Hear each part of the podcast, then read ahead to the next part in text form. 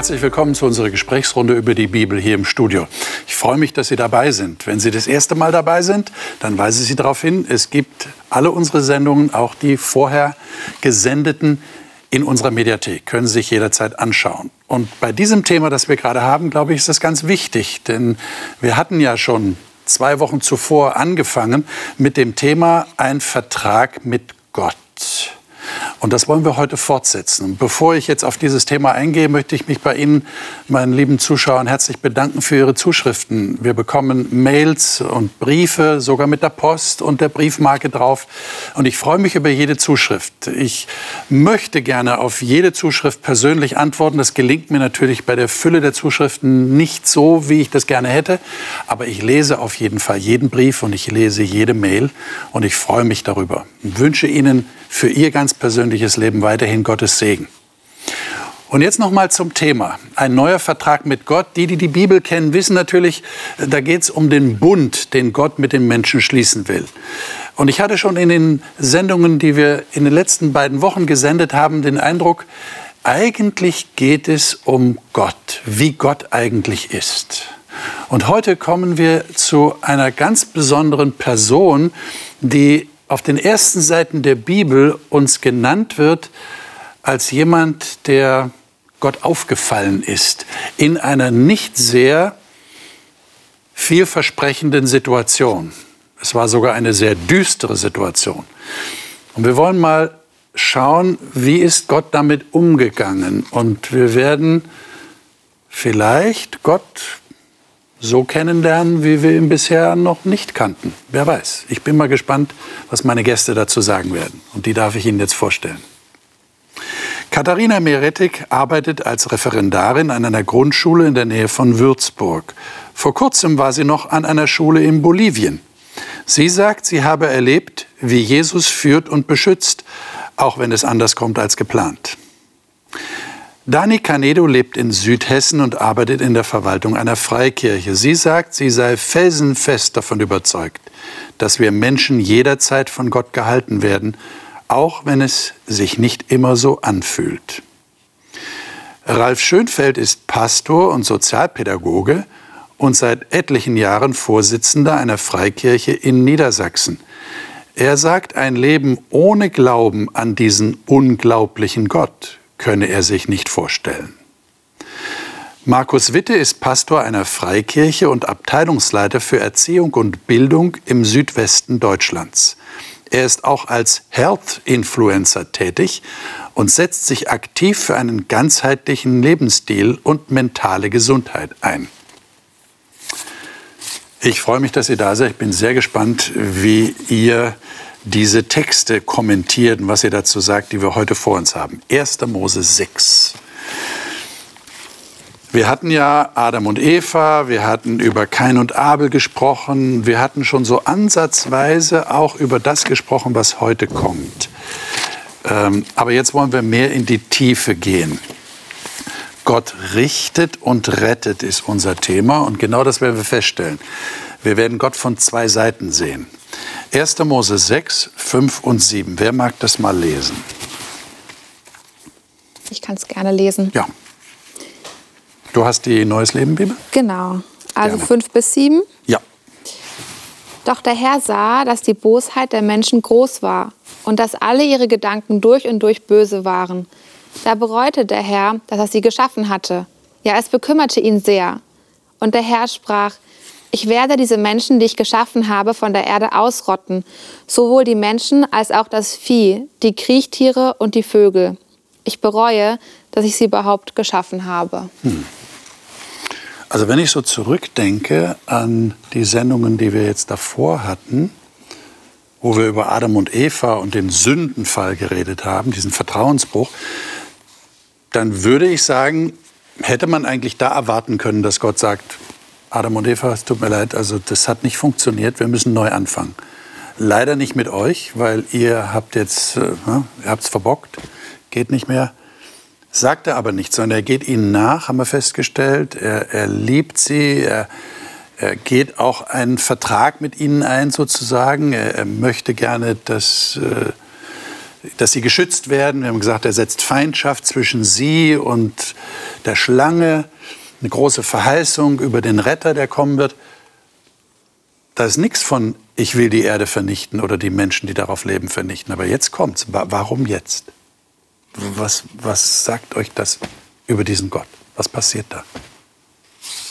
Also ich finde, zuallererst sagt es mir was über die Menschen, die da gelebt haben. Okay. Also die scheinen ja wirklich mindestens so drauf gewesen zu sein wie wir heute. Also, also da, also ich, also ich glaube, bis man zu so einem Gedanken kommt, generell, braucht es halt eine ganze Menge. Und ich habe den Eindruck, dass hier schon, also so zwischen den Zeilen einiges ähm, gesagt wird, was nicht so schön war. Hm. Also für mich ist auf jeden Fall erstmal so ein Konflikt da, weil zum einen weiß Gott ja alles. Also warum hat er das nicht vorher schon irgendwie begrenzt oder irgendwas anderes ähm, gemacht? Und zum anderen ist da irgendwie so das Gefühl von Gott, was man irgendwie schon nachvollziehen kann. Gerade wenn es dann noch ein bisschen weitergeht, dann steht, glaube ich, auch, dass sie so Götzenopfer und sowas gebracht, also gebracht haben, den, also irgendwelchen anderen Göttern. Und ähm, mir ging es da lange Zeit so, dass ich halt so drüber gelesen habe und gedacht habe, so Götzenopfer, okay, schlecht, die also dienen jetzt nicht Gott, aber warum ist das so schlimm? Und ähm, das ging mir so, ich habe bis ich vor kurzem ähm, ein Buch gelesen habe, das war ähm, in, also als Geschichte erzählt, wo mal erzählt, also so beschrieben wurde, wie so ein Götzenopfer abgelaufen ist. Also das war aus der Sicht von einem Kind, das gesehen hat, wie seine Geschwister verbrannt wurden, weil tatsächlich sie ja einfach Kinder geopfert haben. Und wenn man dann so das sieht, wie furchtbar das gewesen sein muss, dann ähm, kann man irgendwie Gottes Gefühl noch also viel, viel besser, finde ich, nachvollziehen, dass er sagt so, es tut mir leid, dass ich die Menschen gemacht habe. Ja, das hat es tatsächlich gegeben. Kinderopfer gehörte mit zu diesem Götzendienst häufig, ja, richtig. Also für mich ist die, diese Situation eigentlich unvorstellbar. Die Bosheit so groß, alles dichten und trachten, also so was man sich vornimmt, was man so plant, was man macht, des Menschen, ihres Herzens böse, immer. Also da ist nichts mehr, was noch irgendwie. Jeder Lehrer, der seinen Kindern irgendwas zu, äh, beibringt, nur negativ. Jeder Frage Gesundheit gibt immer gegen das Schienbein. Alles, jede Begegnung, immer nur schlechtes Hass, keine Ahnung, was unterm Strich rauskommt. Es ist nichts mehr da. Also da äh, leben wir heute noch, so empfinde ich es jedenfalls, in rosigen Zeiten. Ja. Und wenn Gott das wahrnimmt, dann steht hier, es bekümmerte ihn. In, in, da wird man noch depressiv. Ja. Also das kann ich irgendwo nachvollziehen. Das heißt, es muss wirklich schlimm sein, wenn echt. der Gott, der sich ja den ersten Menschen trotz ihres Vertrauensbruchs, trotz mhm. ihres Falls so zugewendet hat, wenn der dann sagt, die Menschen sind so böse geworden, dass es nur die Lösung gibt, Tod. Ich meine, das ist ja furchtbar, ne? wenn, man das, ja. wenn man das von einem Menschen sagen müsste. Das können wir ja gar nicht. Gott kann das sagen. Aber wenn man sagen müsste, dieser Mensch ist so böse, der ist charakterlich so verdorben, äh, der dürfte eigentlich nicht mehr leben, weil, weil es gibt keine Lösung mehr für ihn, es gibt keine Rettung mehr für ihn. Das ist furchtbar, oder? Jede weitere Stunde, die das so geht, ja. gibt es nur immer schlimme Sachen, die dazukommen. Ja. Es kommt nichts Gutes mehr dazu. Nicht mal ansatzweise. Ja. Mhm brutal. Aber ich meine, du hast schon angedeutet, hätte Gott das nicht vorher sagen können oder vorher wissen können? Also Gott erscheint hier schon sehr menschlich, wenn ja. ich das mal so sagen darf, ja. Mhm. Weil ich in meiner Begrenztheit sehe ja nicht so häufig, was aus dem rauskommt, was ich so mache. Ja, also genau. zehn Jahre später ist man immer klüger. Ich weiß nicht, wie es euch geht, aber ich hätte ja. mir manche Dinge schon verkniffen, wenn ich gewusst hätte, was aus meinem Handeln passiert. Und da bereue ich ja auch ganz konkret. Warum warst du so blind oder hast die Dinge nicht gesehen? Aber diese Attribute will ich ja Gott nicht zuschreiben. Ja, eben. Und das wirft schon Fragen auf, dass, dass sie ja zumindest so porträtiert wird. Mhm. Es, ist, es, klingt fast so, als wäre Gott überrascht, dass, dass das so schlimm geworden ist mhm. mit der Schlange und mit dem, was sie angerichtet hat. Also ich kann es mir nur so vorstellen, wir haben ja am Anfang in der Bibel, in den allerersten Kapiteln gelesen, dass Gott uns Menschen auch in sein Bild geschaffen hat. Ja? ja. Wir haben auch nicht nur die rein kognitive Ebene, so Gott, weiß alles. Ja? Gott weiß schon, was in der Zukunft passiert, ich weiß es nicht, sondern er hat ja auch ein mitfühlendes Herz. so ein, so ein Vaterherz oder so ein Mutterherz, wie man es auch ausdrücken will. Also so, so, ein großes Herz, wo ganz viel Platz ist. Mhm. Und und dass ihn das so, also dass es nicht darum geht, dass er es nicht gewusst hätte, aber es ist ein Unterschied, ob ich eine Sache nur weiß hm. oder ob ich sie existenziell erleben muss. Ja. Ja, das ist, das ist total anders. Also wenn ich das Elend wirklich so in, ins Auge kriege und, und anschauen muss, dann nimmt mich das doch viel mehr mit, als wenn ich das einfach nur rational zur Kenntnis nehme. Und ich, ich mhm. vermute, dass das hier ausgedrückt werden soll. Also ich finde auch, also für mich ist, ist dieses Bild von Gott, was hier gezeigt wird, nicht unverständlich oder absurd oder so. Also im Gegenteil, wenn ich in unsere Geschichte gucke, gibt es auch mal wieder Situationen, wo der Mensch sagt, es kann so nicht weitergehen und dann werden Waffen gezückt und Leben tatsächlich auch beendet.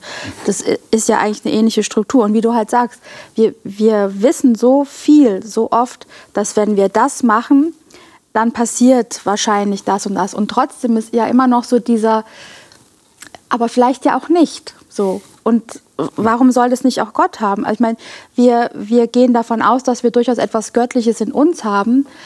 Wer sagt denn nicht, dass auch, auch Gott Mensch, ja, wie soll man sagen, also jetzt, wie du gesagt hast, vermenschlicht, aber natürlich ist er nicht Mensch, aber so, so diese, diese Empfindungen haben kann. Insbesondere, wenn wir nach seinem Bild geschaffen sind. Wo sollen wir die Emotionen herhaben, wenn nicht von unserem Schöpfer? Aber wir, wir merken schon, wir, wir, wir ringen irgendwie. Mhm. Wir wollen ihn gerne verstehen. Mhm. Und, und das ist ein, ein wenig rätselhaft und doch wieder verständlich. Ja. Äh, jetzt kommt ja der große Kontrast in der Geschichte, ja? Verse 8 und 9. Äh, wer mag das mal lesen von euch? Aber Noah fand Gnade vor dem Herrn. Dies ist die Geschichte von Noahs Geschlecht. Noah war ein frommer Mann und ohne Tadel zu seinen Zeiten. Er wandelte mit Gott. Hm. Das ist äh, Luther, ne? Ja. Ja, wandelte, das ist Luther. Äh, in der Elberfelder steht, er lebte mit Gott. Äh, jetzt, wie, wie, muss man sich diesen Noah vorstellen? Also wir haben hier diesen großen Kontrast, habe ich gerade gesagt. Ja, es ist alles finster, so, so wie ein Gemälde ja, oder, oder ein Raum, ein dunkler Raum, ist alles absolut finster, kein Licht. Und dann ganz hinten in der Ecke ist ein kleines Lichtlein. Und Gott konzentriert sich darauf. Und das ist der Noah. Wie muss man sich den vorstellen? Von dem, was wir hier beschrieben bekommen. Das hört sich ja wirklich völlig anders an, als was wir vorher über die Menschen erfahren haben. Also wenn da jetzt nur stehen würde, dass er keine Fehler hatte oder ohne Tadel oder wie man das übersetzen will, dann dachte ich, oh, das wird so ein Superhero sein. Der ist aber deutlich besser als ich. Ich falle viel zu häufig auf die Nase. Aber für mich wird dann so der Schlüssel daraus, er hat mit Gott gelebt und das hat abgefärbt. Also damit, worauf ich mich einlasse, womit ich mich beschäftige. Gott will mit uns leben, Gott will mit jedem Einzelnen von uns leben und Noah war rezeptiv, der hat das aufgenommen, der, der hat das zugelassen, der hat Gott sozusagen an sich herangelassen und das hat abgefärbt und deswegen war er anders. Deswegen konnte er sozusagen das Licht, du hast gerade dieses Bild mit dem dunklen Ort gebraucht, das Licht reflektieren, was eigentlich von Gott scheint, weil er war jetzt ja auch nicht ein sündloser Mensch also so kann man das nicht verstehen, dass er sozusagen das Licht in sich hätte. Ich glaube, er war ein guter Reflektor, so wie ein Mond. Ich meine, du hast gerade erwähnt, er war kein Superhero. Vielleicht müssen wir die Begriffe gerecht und untadelig noch ein bisschen aufschlüsseln. Wie versteht denn ihr das? Äh, ich meine, ich habe jetzt so rausgehört, ähm, wenn er ein Superhero wäre, dann würdest du dich mit dem natürlich nicht identifizieren können, weil du ja immer wieder auf die Nase fällst, sagst du. Genau. Das heißt, der Noah, äh, ja, wie, wie, wie müssen wir uns denn jetzt vorstellen? Was heißt denn gerecht und untadelig? Ich glaube, das ist ganz wichtig, dass wir das definieren. Ja, ich, ich weiß nicht, wie wir uns ihn vorstellen müssen. Ich kann nur sagen, wie ich ihn mir vorstelle. Ja, okay, sag mal. Ja, ähm, es ist ja hier eine Spannung drin in den zwei Versen im Vers 8 wird, äh, nein, ich fange mal mit Vers 9 an. Ja. Äh, da wird gesagt, also äh, Noah eigentlich noch ein ganz gängiger Typ. Passt soweit. Äh, sogar schon oberes Drittel, ohne Tadel und so. Äh, und dennoch steht im Vers 8, er fand Gnade. Also mhm. Gnade brauchst du ja nur, wenn du irgendwo daneben liegst, sonst äh, kriegst du ja Lohn oder kriegst du das, was dir zusteht. Für mich ist das so, wie ich mir das vorstelle, was den Noah heraushob oder besonders machte, sind die letzten Worte. Er lebte oder er wandelte mit Gott. Das heißt, er, er konnte oder wollte mit Gott noch was anfangen. Dass er alles andere als perfekt war, sehen wir ja im, im weiteren Verlauf äh, der Lebensgeschichte von Noah. Äh, darum geht es offensichtlich nicht. Aber hier war, hatte Gott einen Zugang für jemanden, weil er noch einen Nerv für ein, er wollte zu Gott. Er wollte mit Gott. Und das genügte offensichtlich, dass Gott sagt, der findet Gnade. Dem wende ich mich auch zu. Habt ihr mal darüber nachgedacht, woran das liegt, dass wir so schnell bei der Hand sind, zu sagen, äh, also gerecht und untadelig bin ich nicht. Also das kann ich für mich nicht in Anspruch nehmen. Wie du sagst, falle ja immer wieder auf die Nase. Jetzt sagst du, der Noah war eigentlich gar nicht so weit weg von uns. So habe ich dich verstanden. Ja, was ist es denn dann? Dann würdet ihr euch vielleicht doch als untadelig bezeichnen können? Also wenn man es jetzt überspitzt weiter formulieren möchte, dann ist eine Aussage von ich bin nicht untadelig und gerecht ein falsches Verständnis von Gnade, Bedürftigkeit und dem Angebot von Gnade.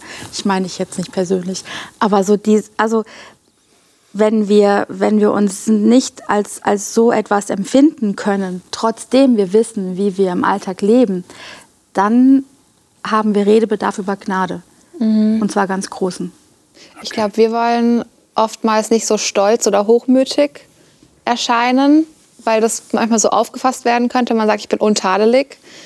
Was ja auch, wenn man das jetzt ähm, die Tat Tatbestände ganz genau anschaut, auch nicht stimmt. Aber ich glaube, dieses, ähm, wie du, glaube ich, gesagt hast, mit der, dass er Gnade gefunden hat. Gnade bedeutet für mich, dass Gott hingeht und die Fehler bedeckt und dass man ähm, das in Anspruch nimmt und sagt, ja, du darfst meine Fehler bedecken. Und ähm, dann kann man auch tatsächlich als tadellos dastehen. Hm. Also mir kommt noch ein Aspekt, also diese Abhängigkeit, Dani, das habe ich so ein bisschen rausgehört. Ne? Das ist, mhm. Also jeder ist abhängig von Gott, aber wenn du das bewusst annimmst und wahrnimmst, ich brauche Gott, weil ohne Gott geht es mhm. gar nicht. Ja. Ähm, das würde ich beim Noah so verstehen, ja? also mhm. auch mit dem Aspekt Gnade. Aber ich könnte mir vorstellen, auch in dem Kontrast mit der Dunkelheit, die um ihn herum ist, dass er ein ganz tiefes Mitgefühl hatte. Mhm. Also ähm, es gibt in der Bibel, auch im Alten Testament, immer wieder Situationen, wo Männer Gottes oder die mit Gott gegangen sind oder auch Frauen, die mit Gott gegangen sind, ein ganz tiefes Mitgefühl hatten für das Unrecht, für die Schwachen, für, für das Elend, was in der Welt passiert. Und das wird hier zwar nicht gesagt, aber das würde ich so selber hineinlegen in den Text, weil der Kontrast ja so groß ist, der hier gezeichnet wird. Ich finde, dafür spricht auch, ich habe in der Elberfelder gelesen, da da schreibt es halt irgendwie so diese Begrifflichkeiten anders, aber was für mich so rausgestochen hat, und er, also er lebte mit den Seinen. Und ich habe das immer so gelesen als klar mit seiner Familie und so. Aber was, wenn nicht nur mit der Familie, sondern wenn auch mit diesen ganzen bösen Menschen um sich herum und dennoch eben sich der Abhängigkeit zu Gott halt bewusst zu sein, aber sich eben nicht rauszuziehen, sondern da zu bleiben. Und das wäre dann dieses Leben mit Gott. Das wollte ich gerade noch mal unterstreichen. Ähm, wenn hier steht, er wandelte mit Gott und vorher über Gott gesagt wird, Gott war bekümmert in seinem Herzen, dann ging es Noah genauso. Mhm. Und das war die Brücke zwischen ihnen. Mhm. Die, die haben wie man so heute sagt, gleich getickt. Nein, Gott tickt nicht. Aber sie hatten das gleiche, die gleiche Sehnsucht in ihrem Herzen, wie es doch sein soll. Das hat sie verbunden. Und das wäre eine, eine ähnliche Sensibilität, oder? Ja. Für, für das, was nicht gut ist. Und das heißt, mit Gott zu leben. Ich finde das einen sehr interessanten Gedanken, dass hier etwas zusammenschwingt bei den beiden, sowohl bei Gott als auch und bei Noah hat garantiert gelitten. Und Genauso gelitten. wie Gott gelitten ja. hat, also ja. richtig heftig gelitten. So, und jetzt sagt Gott in Vers 18, lesen wir mal den Vers 18 in Kapitel 6. Aber mit dir will ich meinen Bund aufrichten und du sollst in die Arche gehen, du und deine Söhne und deine Frau und die Frauen deiner Söhne mit dir. Ich will mit dir meinen Bund aufrichten. Hier haben wir also wieder diesen Gedanken des Vertrags. Äh, was heißt das? Was, was bringt Gott hier zum Ausdruck? Ich finde, das drückt eine Verbindlichkeit aus. Also zum einen haben wir den Noah, der in dieser düsteren Welt lebt und dennoch sich Gott zuwendet und in Gemeinschaft mit Gott leben möchte und lebt. Und genauso wendet sich auch Gott aus diesem Frustrationsmoment Noah bewusst zu und, und gibt eine Verbindlichkeit ähm, preis. Oder, hm. oder verspricht sie. Oder mhm. Ja, in dem Fall ist Gott Noahs einziger Anker. Im wahrsten Sinne des Wortes dann. Sein, sein Lebensanker. Für mich genügen eigentlich die ersten fünf Worte hier nach Luther. Aber mit dir will ich. Wird ja manchmal gefragt, willst du? So antworte mit Ja. ja ähm, und Gott sagt, mit dir will ich. Äh, er hat jetzt Noah nicht irgendwie im Vorgespräch gefragt, willst du auch? Sondern er sagt das von sich aus. Äh, mit dir, Noah, will ich. Ich meine, jetzt macht er aufgrund dieser Verbindung, die er mit Noah eingeht, macht Gott sich ja wahnsinnige Mühe, tatsächlich eine Rettungsaktion zu starten für einen Mann und seine Familie. Das muss man sich vorstellen. Wir wissen nicht genau, wie viele Menschen äh, auf der Erde waren zu der Zeit, aber es müssen schon eine beträchtliche Menge gewesen sein. Davon gehen wir mal aus.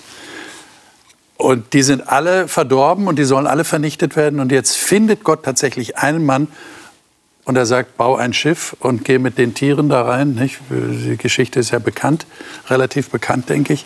Die Sintflut, die große Flut, die über die Welt gekommen ist. Und Noah wird aufgefordert, er soll äh, die Türen weit aufmachen, damit die Tiere reinkommen. Gott führt die Tiere rein nach ihrer Art. Ja, die werden aufgezählt. Und dann rettet er ihn. Warum macht Gott das für einen Menschen und seine Familie? Weil das ist ja verschwindend gering.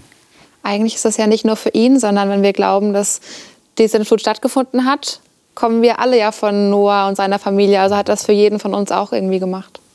Hm. Okay. Aber ich glaube auch für damals, wenn es noch andere gegeben hätte, dann, also ich glaube nicht, dass er eben das nur ja. für Noah gemacht hat. Ich glaube, er hätte jeden mitgenommen. Also jeden auch noch Mensch, Platz der, gewesen in der Arche, denke genau. ich. Wenn, man, wenn da irgendwelche riesen Tiere drin waren, dann war da auch bestimmt noch Platz für ein paar mehr Menschen. Aber ich glaube, sie haben sich einfach alle dagegen entschieden. Und da ist halt für mich der Indikator, jemand, der Gemeinschaft mit Gott haben möchte, zu dem sagt Gott immer Ja. Mhm. Es gibt eine Erzählung oder wie ich es nennen soll, so eine fiktive Erzählung von Mark Twain sitzen zwei Jungs im, im Sandkasten äh, und bauen so, äh, so eine Landschaft, so Häuser und sowas weiß ich. Und da kommt ein Unbekannter dazu äh, und setzt kleine Männchen rein. Und siehe da, die leben. Aber die benehmen sich nicht äh, so richtig äh, adäquat. Äh, und das hat zur Folge, er macht sie einfach platt. Um dann einen zweiten Versuch zu starten. Ich glaube, Mark Twain hat sich dabei was gedacht, mhm. dass er das so geschrieben hat. Und Gott ist hier so so anders. Er sucht, wo er irgendwie in dieser Dunkelheit eine Brücke findet, wo er sagt, äh, ich tue alles, was irgend geht und sei es nur für zwei Hände voll hm. oder noch weniger, waren ja nur acht, waren ja nicht mal zwei Hände voll. Ja. Das zeigt mir so ein bisschen, wie, wie Gott ist, wo es noch eine kleinste Chance gibt. Mhm. Äh, da sagt er, bin ich da und wende mich zu. Mhm, es knüpft auch an das Versprechen an, das er Adam und Eva gegeben hat mit dem Nachkommen, der von ihnen kommen soll. Es würde ja gar nicht mehr gehen, wenn, er, wenn jetzt alle Nachkommen schon gestorben wären. Mhm. Das heißt, äh, um das Versprechen auch zu erfüllen, braucht es dann ja auch jemand, der das weiterträgt, die Linie. Das ist ein interessanter Punkt. Das heißt, Gott hatte schon mit Adam und Eva eine Art Vertrag geschlossen mhm. und er denkt jetzt an diesen Vertrag. Er hält sich dran. Aber ja. da wäre dann für mich so die Sache, wie du gefragt hast, er wusste es doch schon. Wieso hat er es denn so laufen lassen? Er konnte es so laufen lassen, weil er wusste, dass er das Versprechen Adam und Eva gegeben hat. Ja. Und dass er eben nicht durchziehen wird, dass er komplett alles zerstört, ja. sondern es wird und Überlebende geben. Ich glaube, es ging auch um jede Generation, weil in jeder vorherigen Generation waren ja wohl noch, war noch so viel Gutes irgendwie da, dass er sie nicht ähm, vernichten musste. Also auch gerade Adam und Eva, denke ich, nachdem sie da ähm, ihr den Fehler gemacht haben, haben sie wahrscheinlich ein Leben mit Gott geführt und auf den, eben auf den Retter gewartet. Und es ist ja dann auch ja, immer die einzelnen Menschen, die er noch durchgetragen hat durch die Zeit auch damals, auch wenn es dann dunkler und dunkler und dunkler geworden ist. Ich meine, habt ihr euch mal überlegt, wie das überhaupt geht, in einer solchen Situation, in einer solchen Gesellschaft zu leben, äh, wo die offensichtlich alle gegen Gott sind oder mit Gott nichts mehr zu tun haben wollen. Und ich bin der Einzige, der noch mit Gott lebt. Wie, wie funktioniert denn das? Ich meine, ich, also ich find, bin doch der totale Außenseiter. Ich finde das total schwer. Ihr kennt wahrscheinlich dieses, diese Experimente, ähm, wo nur einer nicht eingeweiht ist und ähm, mhm. alle anderen sind eingeweiht und es wird gefragt, welches von den Stäbchen ist das kürzeste. Ja, ich, ich, ich denke, das ist bekannt. Ja? Und alle sagen eben, dass äh, das kürzeste oder das längste ist egal welches, aber alle sagen quasi eine falsche Antwort und der eine weiß nicht Bescheid und das erste Mal sagt er noch, was er wirklich sieht und was auch richtig ist. Und dann bei mehreren Durchgängen irgendwann knicken die Leute, die Probanden dann alle ein unter dem Gruppen, äh, Gruppendruck und und das, das sehe ich ja auch heute bei uns in, in, in Social Media. Ja? Wie schnell knicken Leute ein, ähm, wenn sie vielleicht wirklich von etwas anderem überzeugt sind. Der soziale Druck ist extrem groß. Ja. Wie, wie, wie, schafft man sowas dann? Ist das, das klingt ja fast märchenhaft. Ja? Das sind, alle sind böse, zwar so böse, dass Gott sie vernichten will, aber einer, einer hält die Stellung. Hm. Äh, ich meine, wie, wenn wir das auf, auf heute übertragen, wir, wir können das ja gar nicht, wir können das ja gar nicht nachempfinden, weil uns geht es ja so nicht. Ich meine, wir sind schon mal zu fünft und da gibt es so und so viele Tausende, Millionen da draußen, die auch mit Gott was zu tun haben wollen. Aber in der Situation, wie geht das? Habt vielleicht, ihr eine, eine Idee? Vielleicht hat das was zu tun mit der, mit der Gnade, die Noah vor Gottes Augen gefunden hat. Ich weiß nicht, ob man das kann. Irgendwie so. So aus sich ja. heraus? Aus sich heraus. Ne? Natürlich, ich kenne schon Sachen, die kriege ich einfach nicht fertig. Aber nicht, weil ich so toll bin, glaube ich jedenfalls nicht, sondern weil ich das so, äh, würde ich auch so mir erklären, weil Gott das so in mich hineingelegt hat. Ich krieg's einfach nicht fertig. Mhm. Äh, trotz allen. Also dein Stichwort, Drucks. Ralf, mit der Gnade finde ich schon sehr wichtig, weil in der Bibel heißt es ja auch, wenn die Herausforderungen größer sind, dann ist die Gnade umso mächtiger. Also das heißt, Gott sieht die Proportion auch der Belastung in unserem Leben und kann uns dann auch und hat uns mehr Gnade versprochen, mehr Hilfe, weil alleine hätte der Noah das garantiert nicht gepackt.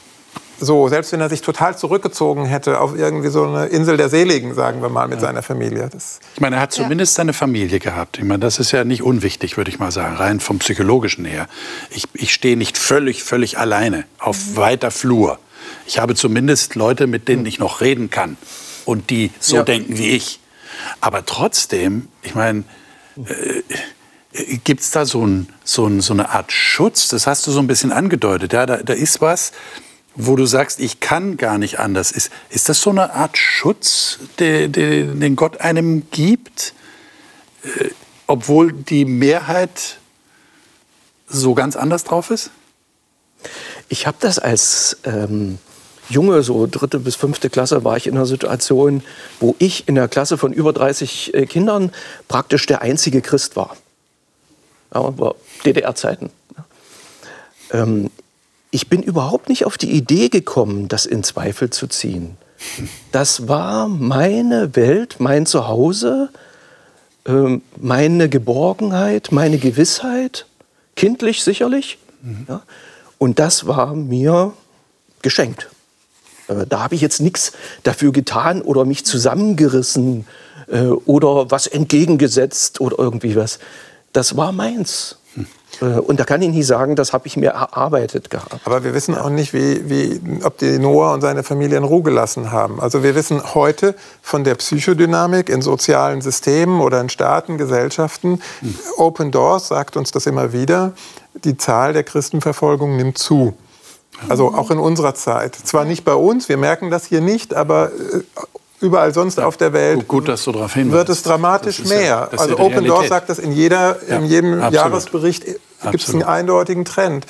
Und ich könnte mir vorstellen, dass man Noah auch nicht einfach in Ruhe gelassen hat. Wenn, wenn die Menschen so böse waren, dass Gott gar keinen Ausweg mehr gesehen hat, dann haben die den wahrscheinlich auch nicht einfach nur in, Ruhe, in Frieden leben lassen. Definitiv. Ich glaube, es wäre auch verkürzt zu sagen, dass die acht sich ja lieb hatten, die ganze Zeit, 24-7. Also es wäre halt spannend, wenn dann jetzt so manche Familie zu Hause in der Corona-Pandemie das auch so empfunden hat, ist das ja wunderbar. In einer Arche, alles gut. Genau, nur, nur wir sind nett zueinander und so.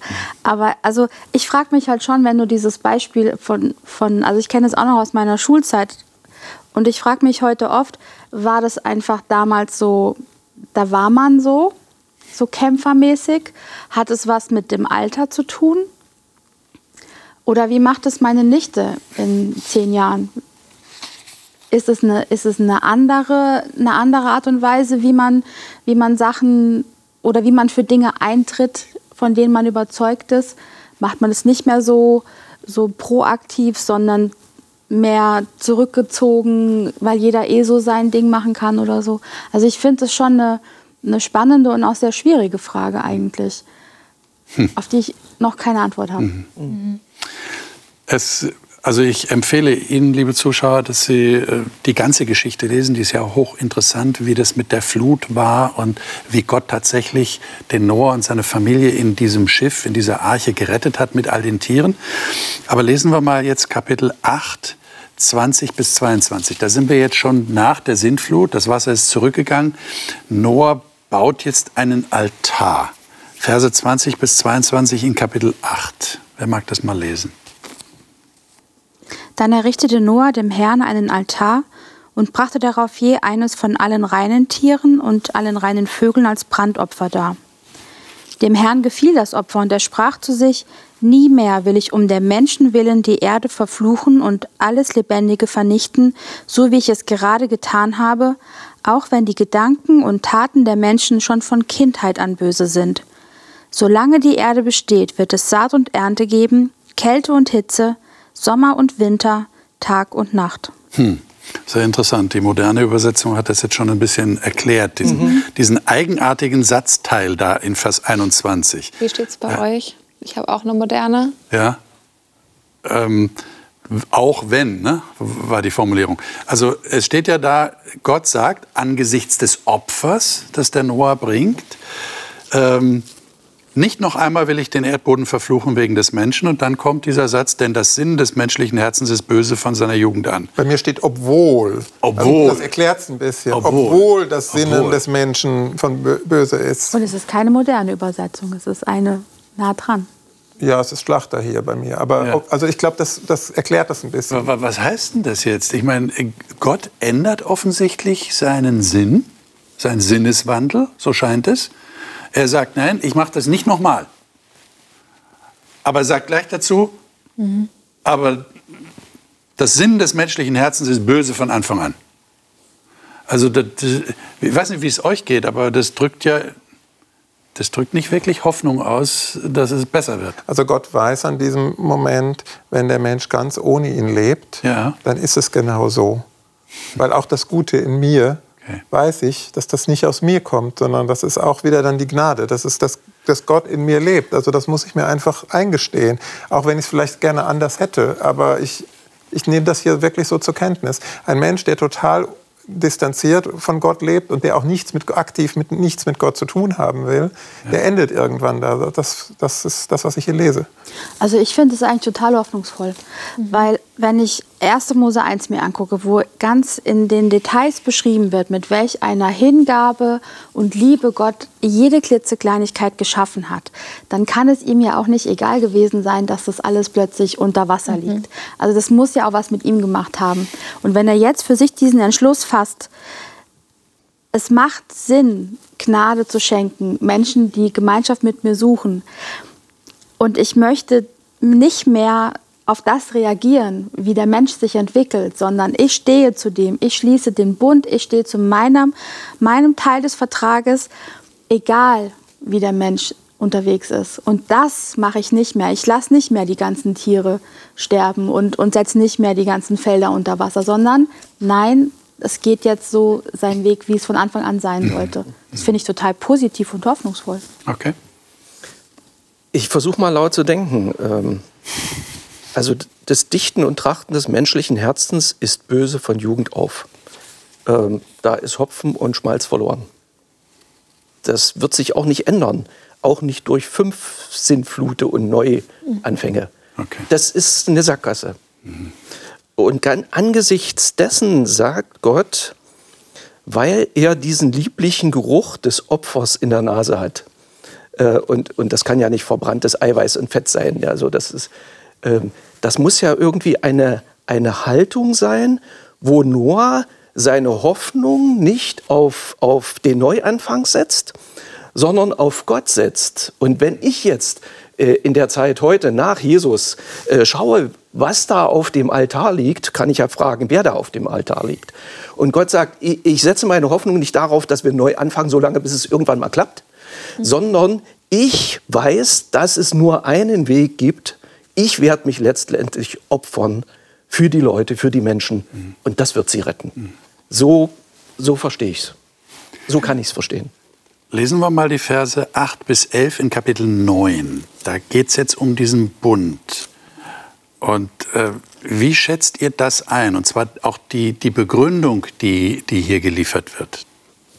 8 bis 11.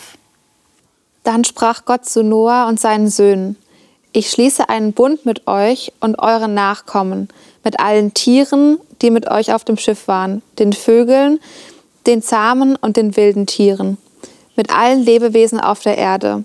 Ich gebe euch das feste Versprechen, niemals mehr durch eine Flut die Erde und alle Lebewesen zu vernichten. Das heißt, Gott macht einen Bund mit dem Noah und wegen dieses Bundes will er die Erde nicht mehr so vernichten. Sehe ich das richtig? Ist das der Grund?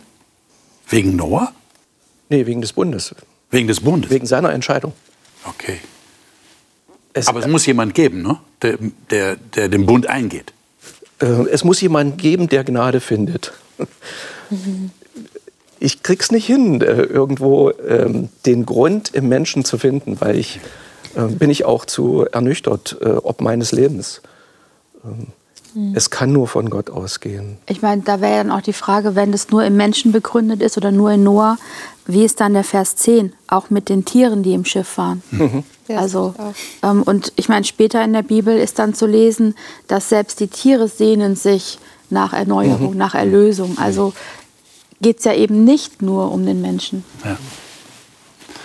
Jetzt sagt ja die Bibel dann in den nächsten Versen, ähm, dass es ein Zeichen gibt für diesen Bund. Das haben wir auch an anderen Stellen in der Bibel. Es gibt ein Zeichen. Ähm, jetzt frage ich mal euch, die ihr Kinder habt, Ralf und Markus, ähm, wie habt ihr das gelöst, ähm, wenn ein Regenbogen am Himmel erscheint? Habt ihr dann gesagt, den hat der liebe Gott dahin gesetzt? Oder habt ihr gleich die physikalische Erklärung hinzugefügt? Das ist die Brechung des Lichts. Stichwort Prisma. Ja, also Gott kann auch den Regenschauer schicken und die Sonne scheinen lassen, dass genau zu einem bestimmten Zeitpunkt bei Menschen der Regenbogen sichtbar wird. Mhm. Ich weiß es aus dem Bekanntenkreis. Ähm, es gab eine Beerdigung, auch etwas Trauriges, bei jemand, der wirklich in, in Gott eingeschlafen ist. Und es war so ein Trost für die nächsten Angehörigen, dass ein doppelter Regenbogen aufleuchtete, während der Zug aus der Kapelle zum Grab zog. Jetzt kannst du fragen, ja, war es jetzt nur das Prisma? War das jetzt Zufall? Oder ist Gott nicht auch ein Gott, der sich so individuell, wo du sagst, Dani, um Kleinigkeiten, die er geschaffen hat, kümmert, so kümmert er sich auch um uns ganz privat, um unsere persönlichen emotionalen Nöte. Und da sehe ich eben ein Zeichen der Hoffnung in dem Regenbogen. Okay. Und wenn man das nur rein physikalisch erklären wollen würde, äh, woher genau kommt die Physik? also für mich ist da null Widerspruch. Hm. Null. Also, ja. Das sind zwei Seiten ein und derselben Medaille. Ja. Äh, Gott ist Physik, Gott ist der Erfinder alles dessen. Und, und das haben wir öfter im Alten Testament, dass beides gesagt werden kann. Gott machte das äh, oder es kam da und daher. Das ist eins. Die Physik ist einfach das, was man beobachten kann und Gott ist der, der dahinter steht. Das sind einfach andere Ebenen. Gott ist da viel höher. Jetzt ist ja noch die Frage, wer braucht denn dieses Zeichen eigentlich? Also ich lese hier, wir haben jetzt leider nicht mehr die Zeit, die ganzen Verse zu lesen. 1. Mose 9, 12 bis 17. Äh, wenn ich Wolken über die Erde aufkommen lasse und der Bogen in den Wolken erscheint, das ist Vers 14, dann Vers 15, dann werde ich an meinen Bund denken, der zwischen mir und euch in jedem lebenden Wesen unter allem Fleisch besteht. Und nie mehr soll das Wasser der Flut die Erde bedecken. Äh, das heißt, äh, das klingt ja so, als würde Gott sagen, ach, das ist mein Bogen, jetzt erinnere ich mich wieder. Äh, Wäre sehr menschlich erklärt, oder? Wie, ja, also vordergründig, denke ich, hatten die Leute das erstmal dringend notwendig. Ja. Wenn man davon ausgeht, so wie ich die Bibel und ihre Schilderung kenne, dass vorher es nicht geregnet hat, sondern Tau alles genässt hat und ernährt hat. Ähm, und jetzt haben sie dieses Trauma des Regens und der Flut, die sie erlebt haben. Und jetzt regnet es wieder. Jetzt kommt die nächste Flut.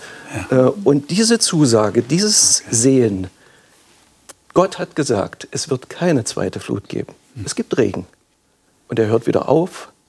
Und ich kann darauf vertrauen, dass Gott sein Wort hält. Also ich, finde, ich, denke, für Sie wird es ganz wichtig gewesen sein. Diese Zusage, diese, diese, dass der Bogen ihn erinnert, sozusagen, aber auch die Zusage, die er vorher schon im Noah gemacht hat, dass die Jahreszeiten nicht aufhören, dass es Saat und Ernte geben mhm. wird, finde ich angesichts der, der, der Bedrohung, auch mit klimatischen Herausforderungen, die wir haben, tröstlich. Mhm. Dass nicht der Mensch sich selber retten muss, sondern dass Gott hier Zusagen gibt. Ähm, er behält das unter Kontrolle. Und wir, wir brauchen nicht die Angst haben, dass sich die Menschheit komplett ausrottet, weil Gott größer ist. Ja. Liebe Zuschauer, ist das eine Botschaft, die wir mitnehmen können. Gott ist größer und wir dürfen sicher sein, dass er tatsächlich auch in großer Verderbtheit der Erde und der Menschheit tatsächlich sehr genau auf die Menschen acht hat, die mit ihm leben. Und wir haben versucht, das ein bisschen aufzuschließen, was das heißt, untadelig gerecht zu sein, mit Gott zu leben und und der Fokus war ganz klar, es geht um Gnade. Gott ist uns gnädig, uns Menschen. Und er möchte gerne mit uns leben. Und er will diese Erde nicht vernichten. Er kümmert sich um einen einzigen Menschen mit seiner Familie. Was für eine Geschichte und was für ein Gott. Das nächste Mal werden wir wieder über einen Menschen reden, den Gott sich ausgesucht hat sozusagen den er gerufen hat, aus seiner vertrauten Umgebung wegzugehen in ein völlig unbekanntes Land und der tatsächlich zu einem Freund Gottes wurde. Das ist eine, eine, wie ich finde, sehr berührende Geschichte und der wollen wir das nächste Mal nachspüren und ich hoffe, dass Sie dann wieder dabei sind. Ich lade Sie herzlich dazu ein, dann wieder einzuschalten. Bis dahin, alles Gute Ihnen.